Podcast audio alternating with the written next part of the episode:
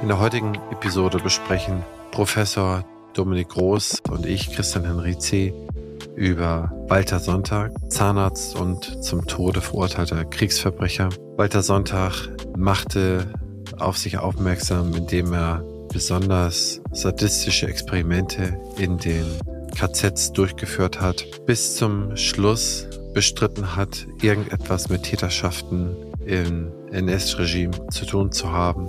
Als zweite Biografie schauen wir uns genau den Helmut Kunz an und seine Rolle bei der Ermordung der Goebbels-Kinder. Hier gibt es widersprüchliche Aussagen, zeitgeschichtliche Aussagen, die nicht mehr bestätigt werden konnten. Was man allerdings weiß, ist, dass Haus- und Hof-Zahnarzt im Führerbunker Helmut Kunz maßgeblich an der Ermordung der Goebbels-Kinder beteiligt war. Dies geschah auf Initiative von Magda Goebbels, ihre sechs Kinder in einem erweiterten Suizid dem Tod zuzuführen. Die Rolle von ihm ist nicht ganz klar geworden, ob er sie nur sediert hat und schlussendlich der Leibarzt von Adolf Hitler, Ludwig Stumpfegger, getötet hat oder ob Magda oder Josef Goebbels das dann selber durchgeführt haben oder ob er es dann auch war, der den Kindern nach der Sedierung auch das Zyankali verabreicht hat. Er geriet für mehr als zehn Jahre in russische Kriegsgefangenschaft, wurde in einem von Konrad Adenauer abgeschlossenen Kriegsgefangenen Rückkehrer Austausch eben diese zurückzuführen und da war er auch dabei. Helmut Kunz wurde nach dem Ende der Kriegsgefangenschaft nochmal vor Gericht gestellt. Dieses Verfahren ist allerdings eingestellt worden und er konnte bis kurz vor seinem Tod, bis 1975, noch in Freudenstadt als Zahnarzt tätig sein. Mein Name ist Christian Henrizi und ich hoffe, Ihnen gefällt die Staffel. Ich bin Geschäftsführer der Opti Health Consulting und nun auf ins Gespräch mit Professor Groß.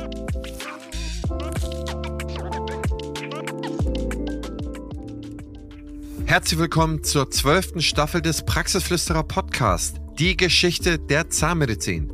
Nachdem wir uns in der letzten Staffel mit der Gegenwart und Zukunft beschäftigt haben, wagen wir nun einen Blick in die Vergangenheit der deutschen Zahnheilkunde.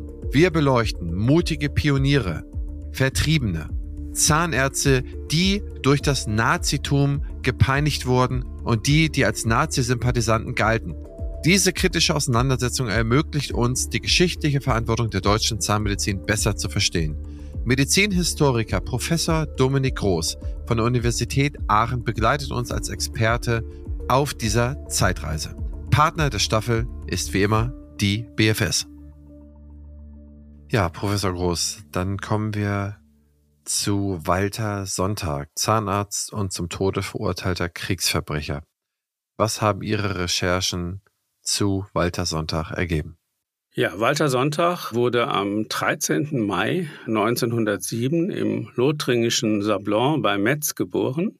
Er war das jüngste von drei Kindern eines katholischen Ministerialsekretärs. Und er musste dann nach dem Ersten Weltkrieg Lothringen verlassen aus politischen Gründen, zog dann in Saarland und legte im Nordsaarland in der Kleinstadt Merzig das Abitur ab. Anschließend studierte er sowohl Zahnheilkunde als auch Medizin in München, später dann in Kiel, wo er zunächst Ende 1932 das zahnärztliche Staatsexamen bestand. Und auch gleich promovierte über die Lymphogranulomatose. Im November 1932 erhielt er dann die Approbation als Zahnarzt und er wurde Assistent bei Albin Henze an der Universitätszahnklinik in Kiel. Allerdings nicht sehr lange. Er ließ sich dann nämlich im Herbst 1934 in der Stadt Kiel als Zahnarzt nieder und praktizierte dort etliche Jahre ganz in der Nähe des Universitätsklinikums. Ja, 1938 legte er dann auch noch die ärztliche Prüfung ab, also er führte sein Zweitstudium Medizin tatsächlich neben der zahnärztlichen Praxis noch weiter machte dann noch das praktische Jahr und konnte im Mai 1939 dann die ärztliche Approbation erhalten. Damit war er doppelapprobiert als Zahnarzt und Arzt. In die NSDAP trat er wie viele zeitgenössische Zahnärzte im Jahr 1933 ein, also im Jahr der Machtergreifung, in der Regel wenige Monate nach der Machtergreifung. Das sind dann aus Sicht der alten Kämpfer, also der etablierten NSDAP-Mitglieder die sogenannten Trittbrettfahrer gewesen, also die sich durch die neue politische Ordnung persönliche Vorteile erhofften. So wurden jedenfalls diese NSDAP-Mitglieder aus dem Jahr 1933 gesehen von den angestammten Parteimitgliedern. Er ist dann auch der SS beigetreten im Januar 1934 und im Spätsommer 1939 wurde er dann Mitglied der berüchtigten Waffen-SS. Und hier arrivierte er bis 1942 zum SS-Hauptsturmführer. Die Waffen-SS war die radikalste NS-Organisation. Sie stand wie keine andere für Staatsterror, für Verfolgung, für Massenmord. Insgesamt dürften etwa gut 300 Zahnärzte Waffen-SS Mitglieder geworden sein. Ja, wie ging es weiter mit Walter Sonntag? Walter Sonntag wurde zum KZ-Zahnarzt. Er war von Herbst 1939 bis Ende Februar 1940 im KZ Sachsenhausen tätig, wo er an Menschenversuchen beteiligt war. Und zwar beschäftigte er sich mit Versuchen zum Senfgas. Senfgas war ein Kampfgas, was bereits im Ersten Weltkrieg benutzt worden war, was verheerende Folgen hat für diejenigen, die davon betroffen sind. Und man hatte jetzt die Idee, an KZ-Häftlingen Menschenversuche durchzuführen, also zu gucken, wie sie Kampfgas-Applikationen wegstecken, beziehungsweise welche Symptome diese auslösen und ob es irgendwelche Versuchsstoffe gibt, mit denen man experimentiert hat, die bei diesem Senfgas helfen. Ja, was hat man gemacht? Man hat bei diesen Versuchen die Haut der Opfer mit dem Giftgas bestrichen und die aufgetretenen Verletzungen wurden dann registriert und mit sogenannten Versuchsstoffen, einer hieß zum Beispiel F1000, der andere hieß F1001, behandelt behandelt, in Anführungszeichen, denn tatsächlich waren diese Versuchsstoffe, wie sich herausstellen sollte, gar nicht wirksam und die Patienten hatten damit keinen Schutz. Ja, ein ehemaliger Häftling gab später zu Protokoll, wie das genau vonstatten ging. Und das zitiere ich jetzt mal, weil das sehr eindrucksvoll ist und glaube ich ganz gut wiedergibt, welchen grausamen Versuchen die KZ-Häftlinge ausgeliefert waren. Und da heißt es, Zitat, das Gift wurde im septischen OP durch Dr. Sonntag aufgetragen. Die Häftlinge gingen anschließend in ihre Baracken zurück. Nach 24 Stunden mussten sie sich wieder vorstellen. In dieser Zeit stellten sich auf den Impfstellen große Blasen wie bei einer Verbrennung ein, begleitet von hohem Fieber. Nach einigen Tagen erstreckten sich diese Verbrennungen auf den ganzen Arm und teilweise bis in den Hals. Alle 24 Stunden wurden die Verletzungen fotografiert, um die Entwicklung festzuhalten. Jeder wurde mit einem anderen Mittel behandelt, sodass die Aufnahmen auch die Wirkung des betreffenden Medikamentes festhielten. Zitat Ende. Ja, einige dieser KZ-Insassen sind an den Folgen gestorben, andere hatten lebenslange Folgen zu tragen, Behinderungen, Einschränkungen, Schmerzen, Parästhesien. Ja, und äh, die KZ-Häftlinge wurden dann verharmlosend Impflinge genannt und die chemischen Kampfstoffapplikationen wurden lapidar als Impfung bezeichnet und die verbrannten Areale als Impfstellen. Ja, Sonntag hat also diese Versuche durchgeführt, bis er dann im Mai 1940 Standortarzt im Frauen-KZ Ravensbrück wurde. Dort hat er übrigens auch seine spätere Frau, die Gynäkologin Gerda äh, Weyand, kennengelernt, die dort ebenfalls als KZ-Ärztin wirkte. Ja, in Ravensbrück hat Sonntag andere Verbrechen begangen, die aber zum Teil noch verheerender waren. Er hat nämlich sogenannte Abspritzungen durchgeführt. Dabei handelte es sich um tödliche Einspritzungen an sogenannten arbeitsuntauglichen Insassinnen, Oft hat man dabei Phenol genommen und auch dazu haben wir einen Augenzeugenbericht, den würde ich auch noch mal ganz kurz zitieren. Ungefähr fünfmal sahen wir Dr. Sonntag abends in den Krankenbau kommen mit einer Spritze in der Hand, ohne dass er von uns, wie es sonst der Fall war, Assistenz verlangt hätte. Wir hörten, wie er in ein Zimmer ging und am folgenden Morgen fanden wir in diesem Zimmer eine Leiche. Das waren also diese Abspritzungen in Anführungszeichen mit Phenol. Ja, er führte viele Aufnahmeuntersuchungen durch. Äh, wie gesagt, es war ein Frauen-KZ und deshalb waren die aufgenommenen Personen allesamt Frauen. Er wandte damit häufig Gewalt an und führte diese Untersuchungen mit der Reitpeitsche durch. Die Frauen mussten nackt vor ihn treten Und die ärztliche Untersuchung beruhte, so die Augenzeugen, im Wesentlichen in der Verabreichung von Schlägen und Fußtritten. Es wurden nach 1945 viele Zeugen gehört, die aussagten, dass er auch Schläge ins Gesicht und Peitschenhiebe in eiternde Wunden erkrankter Häftlinge vorgenommen habe. Er habe übrigens auch seine eigene Ehefrau bisweilen geschlagen und er habe seine Revierstunden oft in betrunkenem Zustand abgehalten. Und darüber hinaus war Sonntag auch an tödlichen Selektionen von KZ-Häftlingen beteiligt, also stand mit an der Rampe und hat mit darüber entschieden, wer weiterlebt und als arbeitsfähig eingestuft wird und wer in den KZs getötet wird. Sonntag ist dann Anfang Dezember 1941 an die Ostfront versetzt worden. Dort klagte er aber nach einigen Monaten über Herzbeschwerden und Beklemmungsgefühle sodass er Anfang Oktober 1942 nach Dachau versetzt wurde, wo er dann in der Gesundheits- und Versorgungsprüfstelle der Waffen-SS tätig war. Dort hatte er die Gelegenheit, auch noch seine zweite Dissertation durchzuführen in Medizin, konnte das 1943 in München als Promotionsleistung vorlegen und wurde dann ebenfalls 1943 als erster Standortarzt im KZ Natzweiler Struthof eingesetzt und äh, war dann später auch noch im Nebenlager Jamlitz äh, des KZ Sachsenhausen tätig. Auch da hat er dann wieder als KZ-Behandler gearbeitet und im Juli 1947 wurde er dann ins Kriegsgefangenenlager Hamburg-Fischbeck verbracht. Das heißt, er wurde von den Briten in Gefangenschaft genommen und wurde dort vor Gericht gestellt im sogenannten vierten Ravensbrück-Prozess, der unter britischer Gerichtsbarkeit stand. Die Anklagepunkte waren Misshandlung, Folter und Ermordung, insbesondere weiblicher Häftlinge mit britischer Staatsangehörigkeit. Darauf legte die britische Gerichtsbarkeit den Fokus, weil es hier ja um eigene Staatsbürger ging. Der Prozess dauerte von Anfang Mai bis Anfang Juni 1948. Es kam dann zu einem Prozessverlauf, der dadurch gekennzeichnet war, dass Sonntag alles abstritt. Also er wies jede Schuld von sich. Er widersprach den Anklagepunkten. Doch all seine Versuche liefen ins Leere, obwohl er Personen beibrachte, die für ihn bezeugten wurde er am 4. Juni 1948 in Hamburg zum Tod durch den Strang verurteilt. Er wurde noch am Tag der Urteilsverkündung aus dem Gefängnis Altona ins Zuchthaus in Fuhlsbüttel verlegt.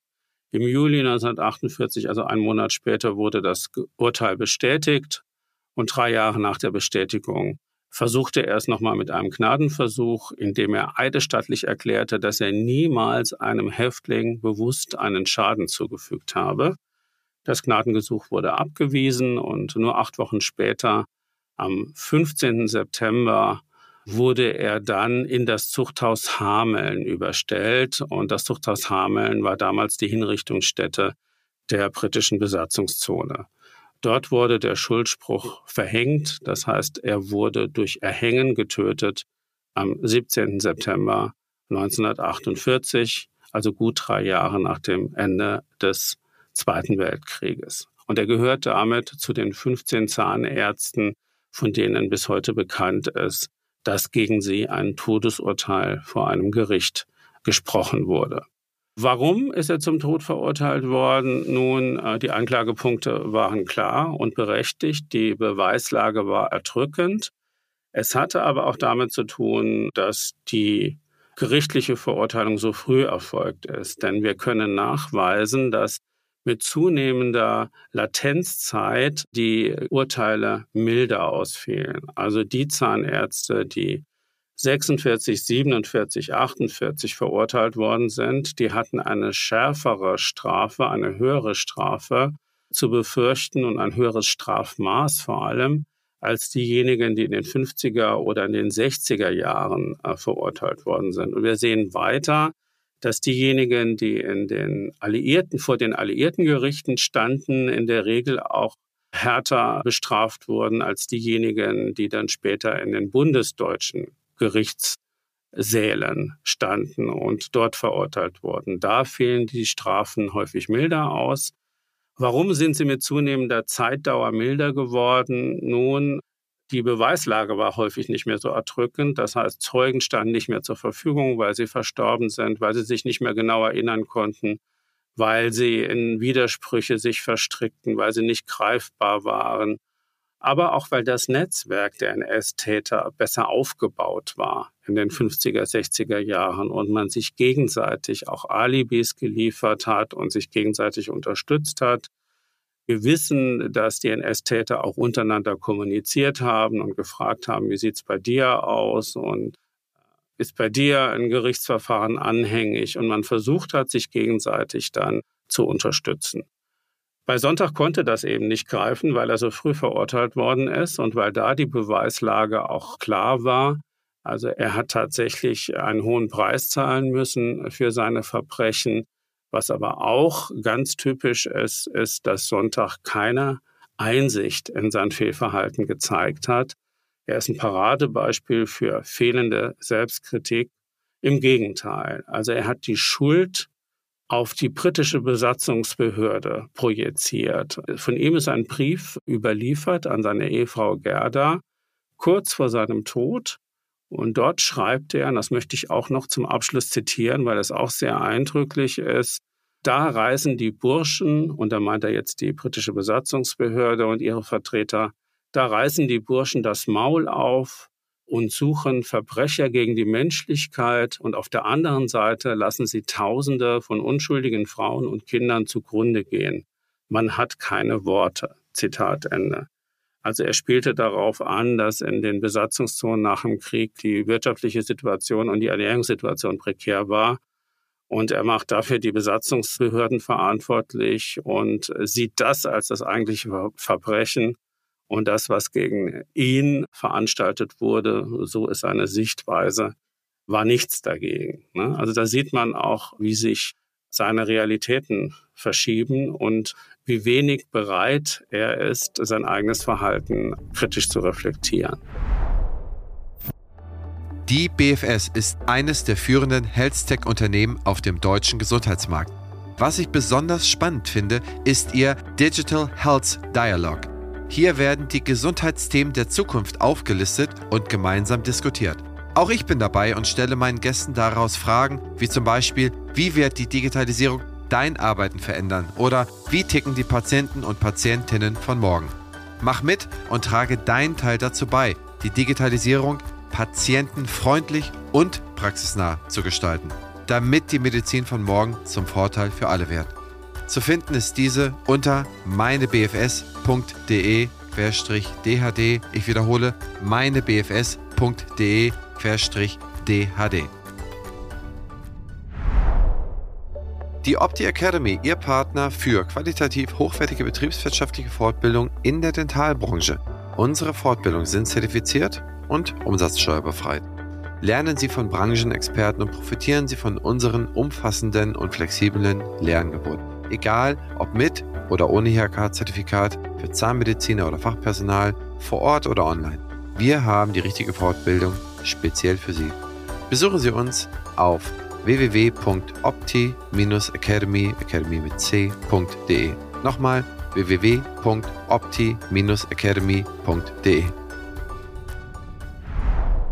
Ein passendes Ergänzungsformat zum Praxisflüsterer ist Küste und Kiez mit meiner Co-Host Dr. Anne Heitz. Wir beantworten Fragen in 15 bis 20 Minuten und immer und stets Dienstag früh in eurem Podcast-Player. Ihr Charme, mein Gepolter. Ich glaube, das ist unterhaltsam. Hört doch einfach mal rein.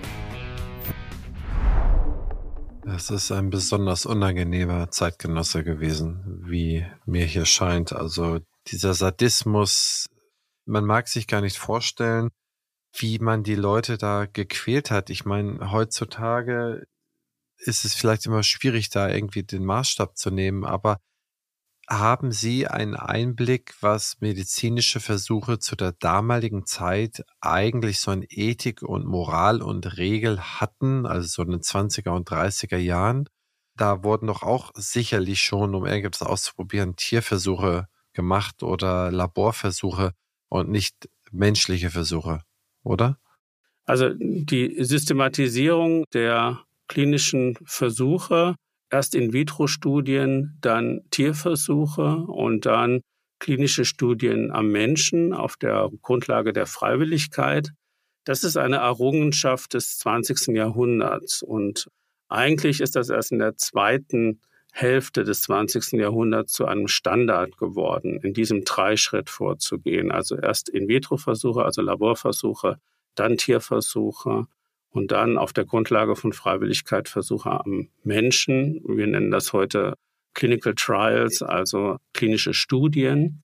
Im Dritten Reich war man davon sehr weit entfernt und auch in der Weimarer Republik gab es diesen Standard noch nicht. Das Problem bei diesen Menschenversuchen im Dritten Reich war zum einen, dass diese Menschen gezwungen worden sind, an diesen klinischen Studien teilzunehmen. Das heißt, das ist eine ganz wesentliche Voraussetzung klinischer Studien nicht erfüllt, die Freiwilligkeit und dass die Personen dementsprechend auch nicht haben zurücktreten können von einem klinischen äh, Versuch, von einer klinischen Studie, was heute auch jedem Patienten und jedem Probanden jederzeit gewährt ist. Also man kann ohne Gründe angeben zu müssen, zu sagen, das war es jetzt für mich, ich möchte bei dieser klinischen Studie nicht mehr mitmachen. Ne? Und ein weiteres Problem dieser Menschenversuche war, jetzt mal ganz abgesehen von der, vom unmoralischen Ansatz, dass es auch wissenschaftlich in der Regel ein verfehltes Setting war, weil ja einfach Kontrollstudien fehlten. Ne? Also Üblicherweise würde man ja gucken, dass man mindestens mal zwei Patientengruppen bildet. Die eine werden nach einem Standardpräparat behandelt und die anderen werden mit einem neuen Präparat behandelt. Zum Beispiel es gibt verschiedene Ansätze natürlich. Das war hier ja nicht der Fall. Man hat einfach sogenannte Versuchsstoffe ausprobiert und geguckt, wirken die oder wirken sie nicht. Ja, und konnte dann natürlich auch nicht unbedingt vergleichen mit Patienten, die nach Standardtherapie behandelt worden sind. Darauf hat man gar keinen Wert gelegt. Und man hat auch nicht darauf Wert gelegt, dass Patienten geschützt werden. Also wenn unvorteilhafte Ergebnisse auftreten, wird man normalerweise heutzutage eine klinische Studie gleich abbrechen, ne? sobald man das Gefühl hat, da ist eine Patientengruppe oder eine Probandengruppe gefährdet und benachteiligt gegenüber der Vergleichsgruppe, dann würde man die Reißleine ziehen und sagen, da machen wir jetzt nicht weiter. Das war überhaupt nicht intendiert bei den Menschenversuchen im Dritten Reich. Im Gegenteil, die Personen, die zu Tode gekommen sind, die hat man dann seziert und hat dann geschaut, was können wir da für Erkenntnisse gewinnen. Also man hat den Tod billigend in Kauf genommen. Man kann schon vom Ansatz her diese NS-Menschenversuche nicht vergleichen mit den klinischen Studien, wie wir sie heute durchführen, auch nicht mit dem Dreiklang, den wir heute versuchen, also mit den drei Schritten erst in vitro, dann Tierversuche, und dann klinische Studien am Menschen. Ja, um das zum Abschluss zu bringen, so wie ich das jetzt verstehe und so wie ich das hier betrachte, kann man das möglicherweise auch nicht bei Versuche nehmen. Das sind ja sadistische Einflussnahmen auf irgendwelche Menschen, diese Gifte zu spritzen, um da irgendwie einen Verlauf der Krankheit irgendwie festzustellen. Also das ist ganz weit meiner Vorstellungskraft, dass man das irgendwie unter eine wissenschaftliche Klammer setzen kann. Das ist dann zu Recht auch nur menschenverachtend und ja, ich sag mal sadistisch, wenn man so will. Kommen wir zu Helmut Kunz. Da haben sie einen Beinamen gewählt und die Ermordung der Goebbels-Kinder. Und da würde ich ganz gerne von Ihnen wissen, was Sie über Helmut Kunz haben herausfinden können. Helmut Kunz wurde am 26. September 1910 in Ettlingen, das ist bei Karlsruhe, geboren. Er war der Sohn eines Buchhalters und eines Kaufmanns. Er wuchs während des Ersten Weltkriegs auf und äh, legte 1928 sein Abitur ab. Und zwar in Offenburg. Er begann dann zunächst ein Jurastudium an der Universität in Heidelberg brach dies aber nach drei Semestern wieder ab, um zur Zahnmedizin zu wechseln. Er zog nach Jena, später nach Leipzig, wo er dann 1933 sein Zahnmedizinstudium abschloss, zu einem Zeitpunkt, als in Deutschland noch mehr Dentisten als akademische Zahnärzte beschäftigt waren. Er trat dann im April 1924 in die SS ein und wurde am 1. Mai 1937 auch Mitglied der NSDAP. Dazu muss man wissen, dass man zwischen Mai 1933 und Mai 1937 so ungefähr kein NSDAP-Mitglied werden konnte, von Ausnahmen abgesehen, weil es eine sogenannte Mitgliedersperre gab. Man wollte also in diesem Zeitraum den ungebremsten Zustrom von Mitgliedern vermeiden, weil man darunter viele Trittbrettfahrer vermutete. Also Leute, die sich nur aus Opportunismus dem Nationalsozialismus anschließen und in die Partei eintreten. Man wollte überzeugte NSDAP-Mitglieder. Und deshalb hat man für vier Jahre eine Mitgliedersperre verhängt. Und sobald diese Mitgliedersperre gelockert wurde, ist also Kunz auch in die NSDAP eingetreten. Bereits im März 1936 hatte Kunz im thüringischen Lucca eine Zahnarztpraxis eröffnet. Im Jahr darauf hat er dann seine Frau Ursula geheiratet, hat mit ihr drei Kinder bekommen in der Folgezeit und hat im Juni 1939 bereits promoviert in Leipzig zum Dr. Med Dent und zwar über die Zahnkaries bei Schulkindern unter Berücksichtigung der Stillzeit. 1940 ist er dann auch in die Waffen-SS eingetreten oder der beigetreten als einer von gut 300 Zahnärzten, von denen wir das bis heute wissen, dass sie in der Waffen-SS waren.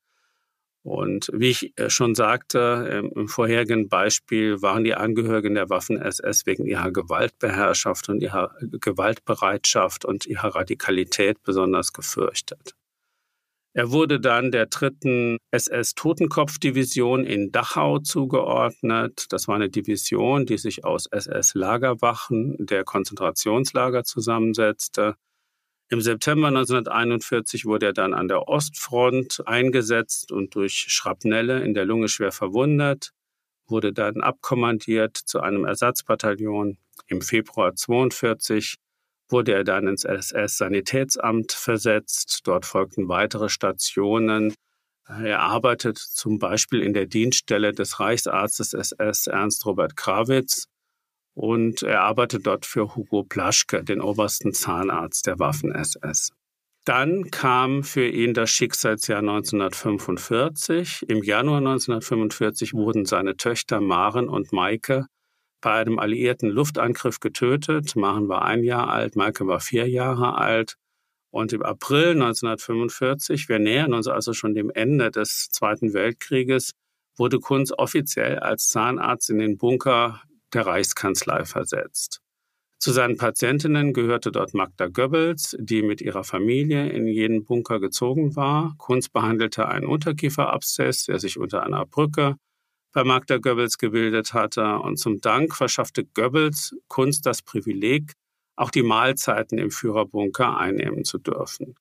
Magda Goebbels spielte zu diesem Zeitpunkt bereits mit dem Gedanken eines erweiterten Suizids. Das heißt, sie spielte mit dem Gedanken, sich und ihre sechs Kinder umzubringen, da sie eine Existenz in einer Welt ohne Nationalsozialismus kategorisch ablehnte und da sich eben eine Niederlage des Dritten Reiches abzeichnete und sie damit mehr und mehr darüber nachdachte, auf diese Weise ihrem Leben und dem ihrer sechs Kinder ein Ende zu bereiten.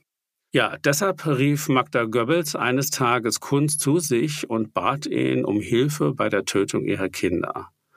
Kunz, so heißt es, habe das zunächst vehement abgelehnt. Er habe Hitlers Begleitarzt Ludwig Stumpfegger empfohlen dafür, weil er sozusagen als Arzt auch näher an diesem Thema dran war.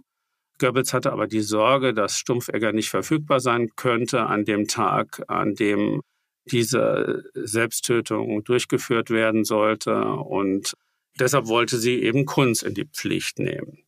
Kunz habe dann, so sagte er später, einen Kompromiss ausgehandelt, wonach er selbst den Kindern Morphium spritzen würde, um sie also zu sedieren, ihre Abwehr sozusagen auszuschalten, und Magda Goebbels sollte nachfolgend die Cyanidkapseln verabreichen. Abends habe Kunz den Kindern dann tatsächlich an diesem Tag X Morphium injiziert und dann habe sich Magda Goebbels unter Tränen an ihn gewandt, dass sie sich außerstande sah, ihre Kinder zu töten.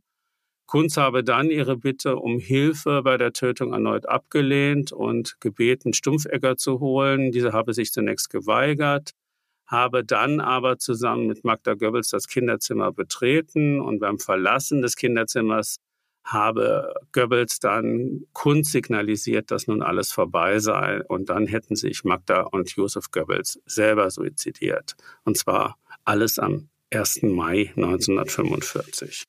Das war eine Lesart, wie sich das Ganze ereignet haben sollte, aber Kunz hatte verschiedene Versionen und das hing damit zusammen, dass er nicht wusste, was Stumpfegger aussagen würde. Deshalb hielt er sich zunächst mit seinen Aussagen sehr zurück. Er wusste nämlich noch nicht, dass sich auch Stumpfegger suizidiert hatte. Er wurde jedenfalls am 7. Mai 1945 befragt.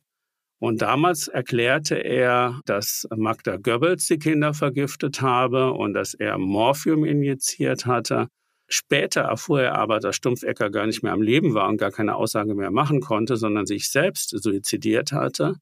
Und dann machte er die Aussage, dass Stumpfegger die Tötung der Goebbels-Kinder verursacht habe und wischt seine eigenen Hände sozusagen in Unschuld. Kunst wurde von den Sowjets aufgegriffen, wurde in die Sowjetunion überstellt und blieb dort mehr als zehn Jahre als Kriegsgefangener. Davon war er sieben Jahre in Untersuchungshaft. Er wurde im Februar 1952 noch zu 25 Jahren Haft in einem Gefangenenlager verurteilt, unter anderem, weil man seine Beteiligung an der Tötung der Goebbels-Kinder für erwiesen hielt. Drei Jahre später, drei Jahre nach dieser Verurteilung zu 25 Jahren Haft, kam er dann überraschend frei. Warum? Weil Konrad Adenauer die Rückführung der letzten deutschen Kriegsgefangenen ausgehandelt hatte. Also kam Kunz 1955 nach Deutschland zurück, verschwieg dort aber, dass er aufgrund seiner Beteiligung an der Tötung der Goebbels-Kinder verurteilt worden war, sondern sagte, dass er deshalb verurteilt worden war, weil er hochrangige Mitglieder des NS-Regimes behandelt habe als Zahnarzt. Das schien eine ganze Weile gut zu gehen. Man schien ihm das zu glauben. Jedenfalls war er unbehelligt. Er konnte zu seiner Familie nach Karlsruhe zurückkehren. Er nahm im Februar 56 eine unbezahlte Stelle an der Universitätszahnklinik in Münster an und ließ sich Anfang 1957 als Zahnarzt in Freudenstadt nieder. Doch dann geriet er doch ins Visier der Staatsanwaltschaft Münster. Während einer Dokumentation der Todesumstände Hitlers, die in einem Gericht in Berchtesgaden erfolgte, wurde Kunz nämlich vom ehemaligen SS-Rottenführer Harry Mengershausen beschuldigt, die Goebbels-Kinder getötet zu haben. Und das rief die Staatsanwaltschaft auf den Plan. Man beschloss also, Ermittlungsverfahren gegen Kunz zu beginnen. Mengershausen wiederholte dann vor Gericht seine Aussage, verstrickte sich aber in Widersprüche und galt so am Ende als wenig glaubwürdig. Kunz wiederum bestritt die Tat. Er beschuldigte Stumpfegger und Magda Goebbels, die beide tot waren und sozusagen keine Gegenrede führen konnten. Dann gab es noch eine Person, Werner Hase, der bereits im Rahmen der sowjetischen Verhöre die Variante geäußert hatte, dass Kunz ihm am Abend des 1. Mai, also dieses Tötungsabends, besucht habe und berichtet habe, dass er die Goebbels-Kinder mit Hilfe von Stumpfegger getötet habe. Gut, nun wurde 1957 das Verfahren gegen Kunz eröffnet, aber Haas war zu diesem Zeitpunkt bereits tot, sodass er seine Version nicht mehr bezeugen konnte. Der andere Zeuge Mengershausen hatte sich aber als widersprüchlich und unglaubwürdig erwiesen und fiel damit auch als Zeuge weg, sodass man am Ende das Verfahren einstellte. Also das Verfahren wurde drei Wochen nach der Eröffnung der Hauptverhandlung vom Landgericht Münster ausgesetzt. Diese Entscheidung wurde vom Oberlandesgericht Hamm bestätigt und damit blieb es dabei. Als offizielle Begründung diente der Paragraph 6 des Straflosigkeitsgesetzes, Demnach dürften nämlich Straffreiheiten gewährt werden für bestimmte Taten, die im Zusammenhang mit dem Dritten Reich standen. Kunz profitierte also von dieser Regelung, von diesem Straflosigkeitsgesetz und konnte beruflich nochmal voll durchstarten. Er hatte sich unterdessen von seiner ersten Frau scheiden lassen und 1958 heiratete er dann ein zweites Mal. Sein neues Leben mit Ehefrau Annemarie verbrachte er in Freudenstadt und hier war er noch 1975 als Zahnarzt in der Turnhalle Straße 20 tätig. dort, äh, wo sich heute übrigens eine kieferorthopädische Praxis befindet. Er starb am 23. September 1976 im Alter von 66 Jahren. Wir wissen heute, dass Kunz an der Ermordung der Goebbels-Kinder beteiligt war. Das Wissen um den genauen Tathergang nahm er jedoch mit ins Grab. Das lässt sich nicht mehr bis ins Letzte entschlüsseln. Das ist eine sehr interessante Biografie, vor allen Dingen, weil irgendwie gibt es für mich keinen richtigen Anlasspunkt, wie er so zum Täter werden konnte. Denn es schien doch alles irgendwie normal zu laufen, bis er dann irgendwie da sozusagen ins, ins Hauptquartier reingerutscht ist. So habe ich dann zum Teil den Anschein gehabt, als ich mir seine Biografie durchgelesen habe. Naja, er ist äh, ja bereits im August 1940 in die Waffen-SS gekommen. Und die Angehörigen der Waffen-SS waren wegen ihrer Gewaltbereitschaft und ihrer Radikalität gefürchtet. Und das musste auch kunstbewusst gewesen sein. Und er musste auch gewusst haben, was es bedeutet, in der Waffen-SS tätig zu werden. Also das war schon ein deutliches Bekenntnis zu den Zielen der NS und damit auch zu den verbrecherischen Aspekten des Nationalsozialismus. Meinen Sie, dass der Tod seiner sehr, sehr jungen Töchter, Maren und Maike mit eins und vier Jahren, dass das zu seiner weiteren Radikalisierung beigetragen hat oder in besonderer Weise relevant war?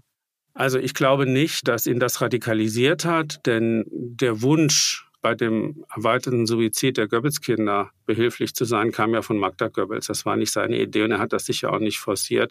Ich glaube, in dem Punkt war Kunz schon glaubhaft in seiner Aussage. Er hat das mehr oder weniger widerwillig gemacht und er konnte sich dem nicht entziehen.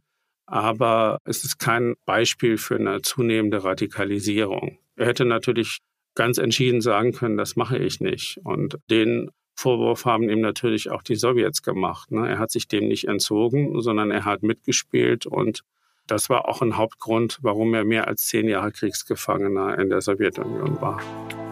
Lieber Professor Groß, vielen Dank für diese heutigen Einsichten in diese beiden bemerkenswerten und in hoffentlich Erinnerung bleibenden Biografien. Vielen Dank. Diese Staffel entsteht in Zusammenarbeit mit Professor Dr. Dr. Dr. Dominik Groß von der Universität Aachen. Die Schwerpunkte von Professor Groß sind Ethik der Medizin und Medizintechnologien, sowohl als auch die Medizin im 20. Jahrhundert, insbesondere der NS-Medizin. Seine Ausbildung und beruflichen Stationen umfassen 1984 das saarlandweit beste Abitur am Arnold-Janssen-Gymnasium in St. Wendel. Das Studium der Geschichte, Philosophie und klassischen Archäologie wurde 1984 bis 1990 besucht. 1984 wurde ebenfalls parallel das Studium der Zahnmedizin mit dem Abschluss der zahnärztlichen Approbation absolviert. Von 1996 bis zum Jahr 2000 studierte Professor Groß Humanmedizin und schloss dies mit der ärztlichen Approbation ab. 2004 erging der Ruf an den Lehrstuhl für Geschichte, Theorie und Ethik der Medizin an der Medizinischen Fakultät der RWTH Aachen. 2005 erfolgte die Rufannahme und die Ernennung zum geschäftsführenden Direktor des Instituts für Geschichte, Theorie und Ethik der Medizin. Professor Groß verfasste eine erhebliche Anzahl an Artikeln, an wissenschaftlichen Veröffentlichungen und ich nenne jetzt nur mal einige seiner Bücher. So ist da zu nennen das Lexikon der Zahnärzte und Kieferchirurgen im Dritten Reich, Band 1, Band 2 und das in Kürze erscheinende Band 3. Dann insbesondere, wo ich mich sehr stark festgelesen habe, ist die Geschichte des Zahnarztberufes in Deutschland, Einflussfaktoren, Begleitumstände und aktuelle Entwicklungen. Erschienen im Quintessenz Verlag 2019. Professor Dominik Groß ist multipler Preisträger und auch hier nur ausschnittsweise 2003 den Josef Schneider Preis der Medizinischen Fakultät der Universität Würzburg zu nennen, 2017, 18 und 19 jeweils den Dental Essex Award der DGZMK. Ich freue mich sehr, dass Professor Groß sich die Zeit genommen hat, mit uns dieses umfassende Thema aufzuarbeiten und hoffe, dass Ihnen allen dieses Thema genauso gefallen hat wie mir und dass es Sie berührt hat und dass man diese Person und diese Zeiten niemals vergessen wird. Wenn Ihnen diese Staffel gefällt, wenn Ihnen diese Episode gefällt, hinterlassen Sie doch 5 Sterne bei Spotify und iTunes und vielleicht einen kleinen Satz. Das hilft sehr beim Algorithmus. Und ich freue mich auf die nächste Episode. Bis dann, ihr und euer Christian Henrizi. Dieser Podcast ist eine Produktion der Opti Health Consulting GmbH. Inhalt und Redaktion unterliegen der Verantwortung von Opti.